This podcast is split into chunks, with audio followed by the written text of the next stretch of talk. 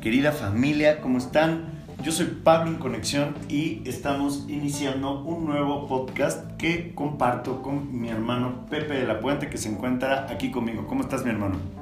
Muy bien, ¿y tú, mi Pavis? Muy contento, muy contento. La verdad, muy agradecido con todas las personas que escuchan el podcast. Ha tenido una respuesta padrísima, nos lo están pidiendo mucho y agradecemos a todos los que lo están compartiendo porque nos ayudan a que el mensaje llegue a más personas y al llegar a más personas el mensaje, pues podemos aportar más bienestar a este planeta que lo necesita.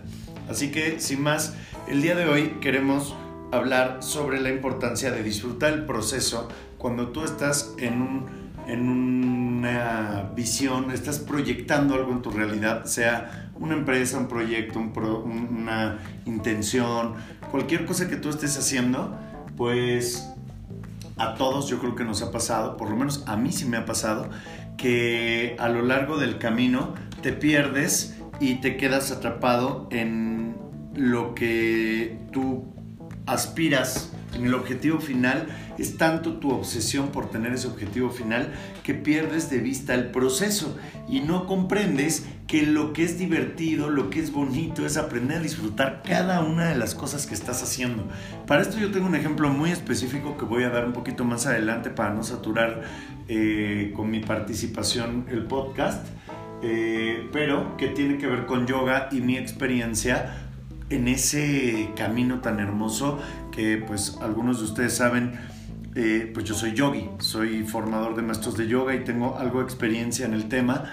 Entonces ahorita les voy a platicar un poco una de las enseñanzas más importantes que he recibido de esta, esta tradición antigua y sagrada. Eh, pero bueno, vamos a escuchar un poquito tu, punto de vista, Pepe, al respecto de, del disfrutar el camino. Número uno, hoy nos diste una clase de yoga deliciosa y la disfruté.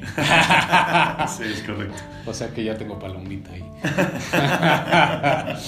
no, eh, eso va a sonar a disco rayado, pero es algo de lo que yo le hablo a mis clientes en sesiones, en sus procesos todo el tiempo. Hay un maestro que a mí me encanta que decía, It's not what you get, it's who you become in the process. No es que obtienes, es en quien te conviertes en el proceso. Y entonces a muchos, a muchos clientes míos en sus procesos yo les digo, velo de esta manera. Por un lado, si yo me pierdo, como bien dices, en ese objetivo, en lugar de entender la conexión que hay de ese objetivo conmigo y pues la razón principal de por qué quiero llegar a ese objetivo, pues es evolucionar, es crecer, es expandirme, ¿no? Y muy probablemente también compartir, que aquí quiero hacer un paréntesis, hay una escena de una película que me encanta, que por cierto el soundtrack es buenísimo porque es Eddie Vedder solo, y se llama Into the Wild. Y, este cuate se lanza a Alaska, quema sus cheques, tenía una, un futuro, era joven y tenía un futuro como abogado muy este, este, prometedor. Y dice, esta sociedad es una mugre, ¿no? Y se va.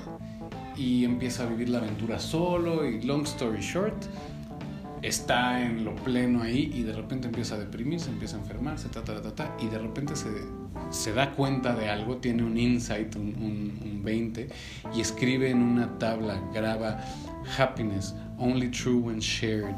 Este, felicidad solo es real cuando se comparte, ¿no? Y entonces muchas veces nos perdemos en este camino de pues en, pues en este camino, ¿no? Y, no lo disfrutamos y creemos que la felicidad llega solo cuando obtenemos aquello que estamos persiguiendo. Entonces, entonces yo lo que le digo a las personas es, es súper importante disfrutar el por qué, ¿no?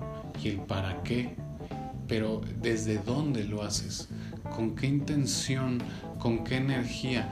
¿Estás siguiendo ese objetivo desde la escasez, lo necesito para ser feliz? ¿O lo estás siguiendo desde la abundancia, desde la interrelación de yo soy eso? Y eso me corresponde porque yo merezco eso y la vibración de eso o la energía de eso que me emociona es parte de mí y me asocio o me interrelaciono con eso y pues por eso me es atractivo, ¿no? Y, también, y, entonces lo que les digo es, si tú no disfrutas el camino, ¿cuántas historias, cuántas historias de millonarios cañones de estos que hacen billones de dólares has escuchado que dicen, llegué a mi meta y cuando llegué a la cima dije, ¿is this all there is? ¿Esto es todo? ¿Es todo lo que hay? Y se deprimen.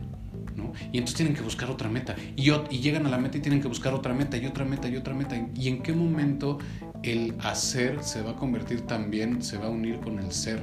¿no? Entonces, yo les digo mucho esto. Este, si tú vas caminando, sufriendo, hasta y no te permites disfrutar hasta que llegues al objetivo, entonces lo que estás practicando no es disfrutar. Estás practicando la escasez y estás practicando sufrir lo que haces. Y entonces cuando llegues, ¿qué hábito vas a tener? ¿Qué hábito vas a tener practicado, repetido y neuroasociado y cristalizado en tus canales neuronales? Pues el que practiques más. Claro. Entonces, si lo disfrutas, si disfrutas el camino, y en inglés dicen stop and smell the roses, para y, huele las flores, ¿no? Y ve el cielo. ¿Cuántas veces volteamos al cielo? Digo, vivimos en la ciudad, ¿no?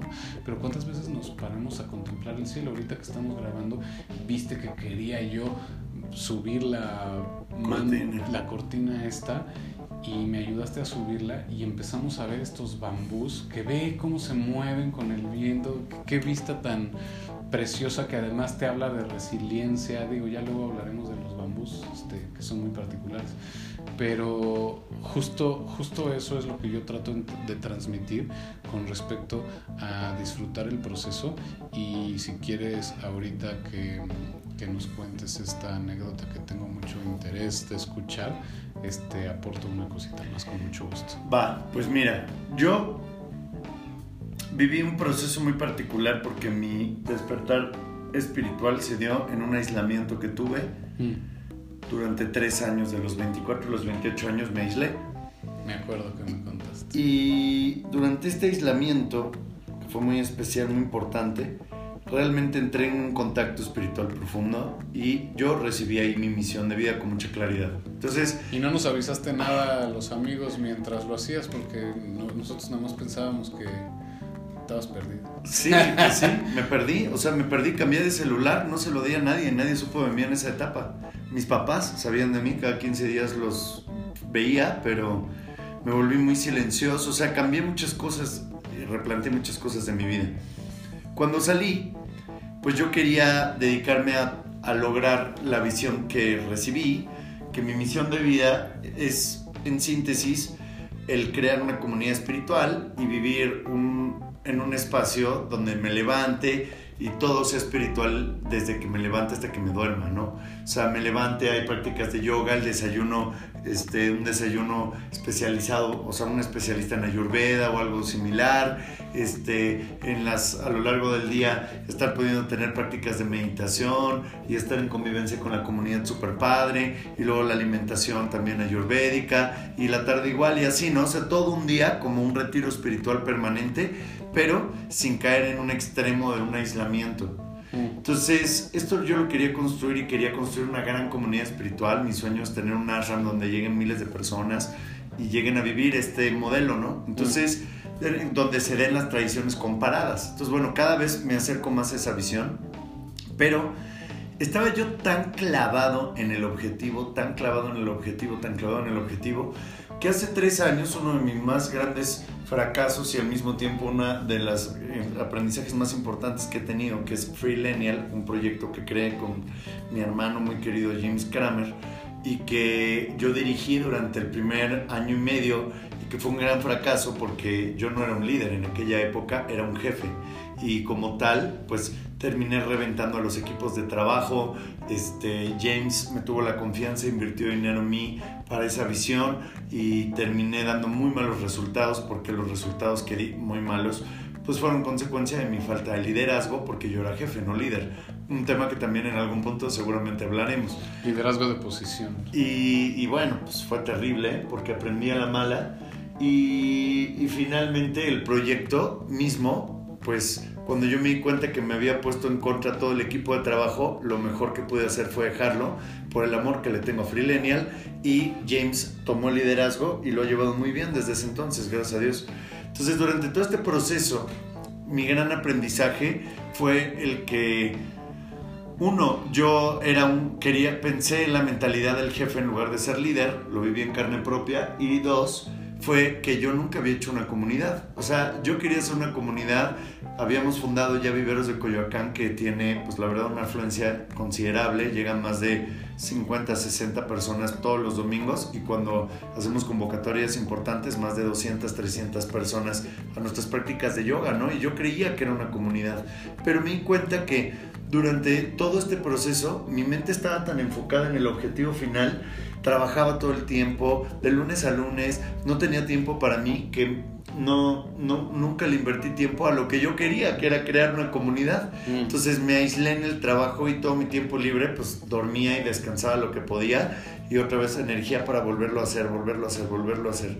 Finalmente hubo un momento cuando pasó lo de Freelanial, yo me sentía muy deprimido porque había fracasado de una manera, pues, o sea, tenía todas las condiciones que siempre había considerado eran las que necesitaba para que el proyecto auténticamente pasara, económicas y de facilidades, etcétera. Y cuando pasa esto me doy cuenta que realmente el problema era yo.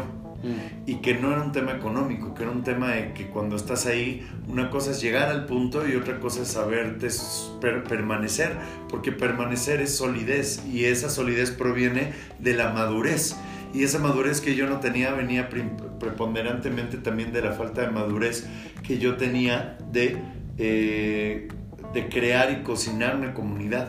Entonces, a lo largo de este proceso, una, de mis una parte importante de mi depresión fue el darme cuenta que yo llevaba 10 años trabajando en este proyecto y no había disfrutado nunca el proceso porque nunca tenía tiempo. Nunca, en 10 años nunca tuve tiempo. Entonces, gran fracaso que tuve fue mi gran enseñanza y cuando entendí que el proceso se vivía y se disfrutaba en el día a día, realmente comencé a crear una comunidad. Hoy día sí hay una comunidad, me encanta, vivo en un lugar súper bonito que algún día no muy lejano aspiro pues tener mi propio lugar. Actualmente no es mi lugar pero es muy parecido. Las condiciones son muy afines a las que estoy construyendo para lograrlo. Y es padre porque llego, doy yoga en la mañana, los roomies se ha creado una comunidad, me quieren un montón, me consienten, me cuidan, los cuido, invierto tiempo en ellos, invierten tiempo en mí, practicamos yoga en las mañanas, las comidas son padrísimas, vienen amigos como tú que vienen y se acercan a practicar con nosotros y viven un poco la experiencia comunitaria y es súper padre porque te das cuenta la importancia del disfrutar el día a día, disfrutar el sabor de las cosas, disfrutar los aromas de las cosas, los momentos, ¿no? Como estoy disfrutando ahorita hacer este podcast contigo, lo disfruto muchísimo. O sea, eso que fue una práctica que yo siempre sabía, pero no entendía y es que es muy diferente saber a entender, ¿no? O sea, tener la información a integrarlo. Y la otra cosa que me pasó fue en el yoga. Mm. Era tal mi intención y mi interés por llegar a las posturas avanzadas, como yo era maestro de yoga, bueno, no maestro, instructor, porque el maestro es un concepto diferente. Yo era instructor de yoga, aparte era formador de maestros de yoga. Certificado. Certificador de maestros de yoga. O sea, yo he formado más de 400 maestros de yoga a nivel nacional e internacional. Entonces, pues eso es un estatus que mentalmente uno se la cree, ¿no? Entonces estás en tu mente diciendo, no, es que yo tengo que tener una práctica muy avanzada y muy notoria hasta que me volé la rodilla, ¿no? Me la disloqué. Y fue... uno se vuelve esclavo de ese estatus luego, ¿no? En de esa idea. En vez de ser dueño o maestro de eso. Y entiendes con esto, cuando, cuando finalmente mi rodilla se, se, se, se lastimó. Humildad. Es la práctica de la humildad. Y te das cuenta que yoga es el, el gozo de cada postura en cada proceso, no el buscar llegar a una postura. Y ahora en mis clases eso soy a lo mejor hasta de flojera en cuanto lo transmito, pero veo el proceso de los estudiantes ahora, cómo van en un proceso de gozo, ¿no? Realmente he logrado transmitirles el gozo de la práctica cada respiración.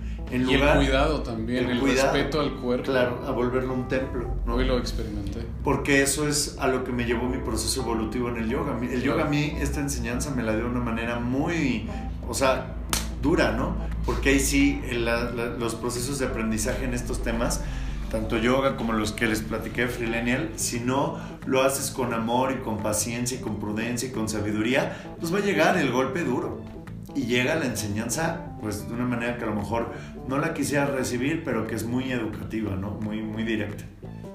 ¿Y a cuánta gente le llega esta experiencia, ¿no? En el mundo corporativo, y me, me cuento como uno de esos casos, este, que se abandona uno y se entrega completamente al trabajo sin cuidarse y, y el estrés y la ansiedad y, y, pum, pum, y no descansas y no descansas, no descansas y te llevas a un límite y hay gente que le da este, ataques de ansiedad, ataques de pánico.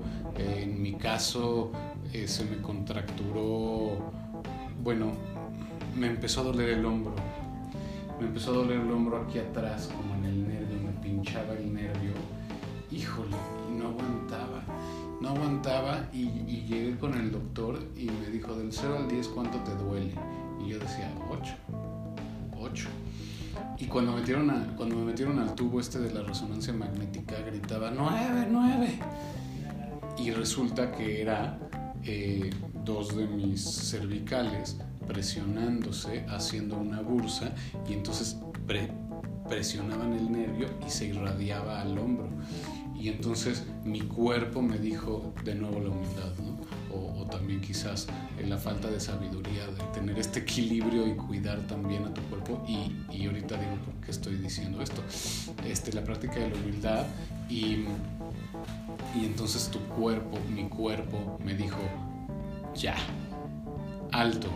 Y la vida muchas veces nos dice, ya, brother, hasta aquí, reconfigura el cómo estás haciendo las cosas. Y justo eso es lo que una enseñanza que me acuerdo que me sacaron en silla de ruedas del hospital y yo iba llorando.